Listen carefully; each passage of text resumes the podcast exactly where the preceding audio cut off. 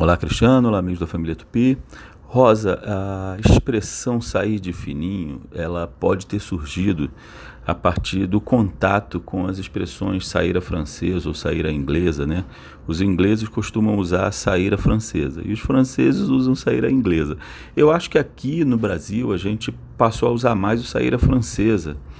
Né? É, eu não sei por que razão, né? A gente teve um período já aqui no Brasil que falar francês é que era o fino da bola, é que era né, o auge da, da chiqueza, né?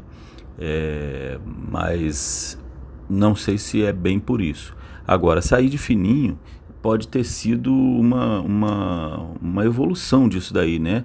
Sair sem, sem, sem arrastar os pés, sem fazer barulho, de fininho para não espantar e para não chamar a atenção de ninguém.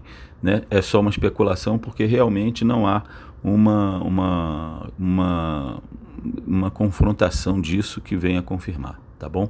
Um abraço, a língua viva, bom domingo para todo mundo, vamos desenrolar.